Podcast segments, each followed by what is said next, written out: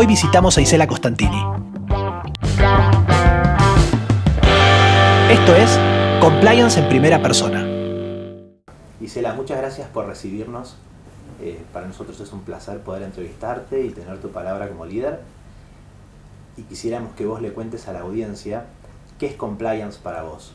Bueno, un gusto estar aquí eh, grabándoles este, estas breves palabras. Eh, yo creo que compliance la termino clasificando y poniendo palabras o adjetivos, ¿no? que tienen un, significado un poco más amplio. Para mí compliance tiene que ver con ética, para mí compliance tiene que ver con integridad, compliance tiene que ver con reglas, reglas muy bien definidas. Eh, y tiene que ver al final con credibilidad, porque cuando uno habla de compliance tiene que estar asociado a la credibilidad de la empresa y también es una cuestión de imagen, de marca que uno empieza a hacer hacia afuera. Si tuvieras que recomendarle a un líder de una organización, vos fuiste líder de varias organizaciones a lo largo de tu historia, ¿cuáles considerás que serían los tips o las recomendaciones que vos le darías a un líder en una organización para que él pueda cambiar la cultura ética en una organización, en una compañía? Yo creo que hay ciertas características de una empresa o ciertas actividades que tienen que venir de arriba hacia abajo. O sea, no hay, y yo no creo que compliance sea diferente. Compliance tiene que venir del top management hacia abajo. Eh, si no viene el top management, difícilmente se genera una cultura de compliance. Entonces, lo primero es el top manager, desde el número uno hasta su comité un poco más chico, tiene que entender la importancia de lo que es el compliance. Y el compliance hay que vivirlo, no es una, simplemente decir queremos tener compliance o queremos tener realmente una empresa eh, de integridad, de ética uno tiene que dejar muy claro a los empleados qué espera de los empleados. Normas muy claras, decir hasta dónde pueden eh, moverse, definir un cuadrito, decir a partir de acá no se puede correr, es blanco o es negro, y poder bajar esa información hacia los diferentes niveles de la organización. Uno tiene que ayudar a refrescar esas reglas eh, una vez al año es importante que uno pueda hacer un, un, refreshment, decir qué es lo que se espera, estas son las reglas, cuáles son las consecuencias.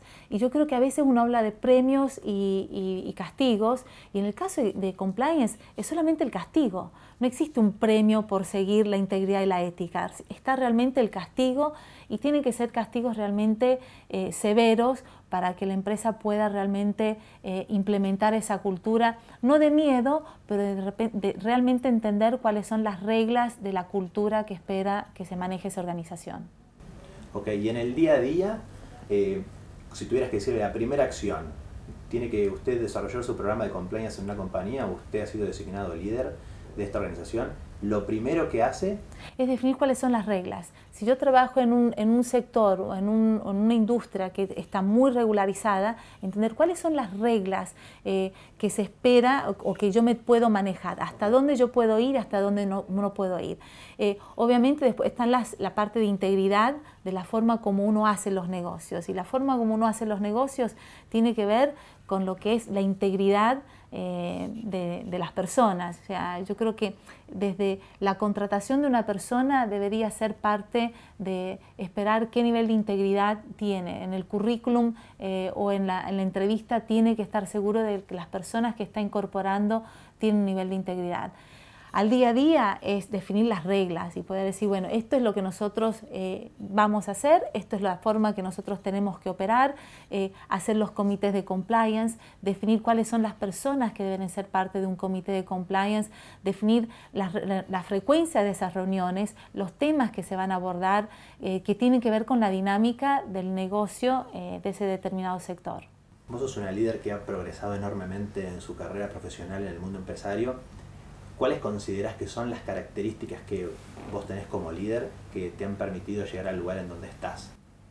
Yo, no sé, yo digo que uno sigue desarrollándose, no es que nunca llegó a un lugar, o sea, yo creo que eh, cuando uno se vaya de acá dirá qué hizo y qué, logró y qué dejó de hacer en su vida. Yo creo que parte de, mi estilo de liderazgo es, eh, obviamente uno tiene una visión, uno se imagina hacia dónde tiene que ir, hacia dónde va la empresa, la empresa dentro de un, de un ecosistema que sea una, una, comunidad, una ciudad, un país o una región o a nivel global y entender cómo uno realmente dentro de, esa, de, ese, de ese ecosistema o ese sistema mayor está inserido y cómo están eh, insertados y cómo están las oportunidades de poder generar negocios y de crecer pero también está un estilo de, liderazgo y yo creo que a veces, yo siempre digo que el qué se hace es tan importante como el qué, eh, cómo se hace. Y el cómo se hace para mí siempre tuvo una, presencia muy fuerte, eh, que es cómo tratas a la gente que trabaja con vos, eh, porque yo digo que los resultados de una empresa están totalmente asociados con nivel de motivación y de compromiso que los empleados tienen en una organización. Entonces, si uno logra el compromiso es porque logró pasarle a los empleados qué, cuál es tu visión, hacia dónde están yendo, qué rol cumple cada uno de ellos para poder obtener tu objetivo. Y, y es parte de, ser parte del equipo, o sea, no es simplemente que vos le pones el objetivo y decís hacia allá todos tienen que ir, pero qué parte también tenés vos como líder, cuál es tu rol, de qué forma, de qué lado del remo y del barco estás sentado, estás del lado derecho, estás eh, empujando y es parte de que la, gente tiene que sentir que vos también estás participando de ese proceso, que también tenés las mangas arremangadas. Y te diría que lo último creo que es la, consistencia de lo que uno arma de la credibilidad, ¿no? Es, uno es lo que dice, lo que hace, lo que eh, cómo se mueve. El famoso walk the talk en eh, americano es, eh, si yo quiero decir que somos una empresa eh, que quiere buscar un, resultado basado en la atención al cliente y tengo que vivir y demostrar con acciones en el, en el día a día. Entonces yo creo que es la consistencia, es poder decir, soy una persona consistente con mis valores, con la forma como aplico los valores, como demando valores en las organizaciones donde trabajo. ¿Te ocurre alguna experiencia que vos digas, me di cuenta que en mi historia de profesional me di cuenta que compliance era importante en un momento en donde pasó esto? ¿O, cuándo te diste cuenta vos que compliance era importante para, hacer negocios? Bueno, yo, yo tuve, una tuve varias experiencias en, General Motors principalmente, obviamente en aerolíneas también, pero en, General Motors eh, nos ocurrió una vez de, haber encontrado que nosotros estábamos... Eh, eh, yo tenía un equipo de postventa y un día llega una persona que para mí era desconocida y me dice, necesito hablar con vos, yo soy el investigador eh, de, casos de compliance. Le digo, yo ni sabía que había un investigador de casos de compliance. Viene y me dice, lo tenemos que echar a, tal empleado. Digo, pero a tal empleado, era un analista en el área de postventa. Sí, lo tenemos que echar porque eh, se fue de las reglas o no cumplió las reglas de, relación de conflicto de interés con un proveedor.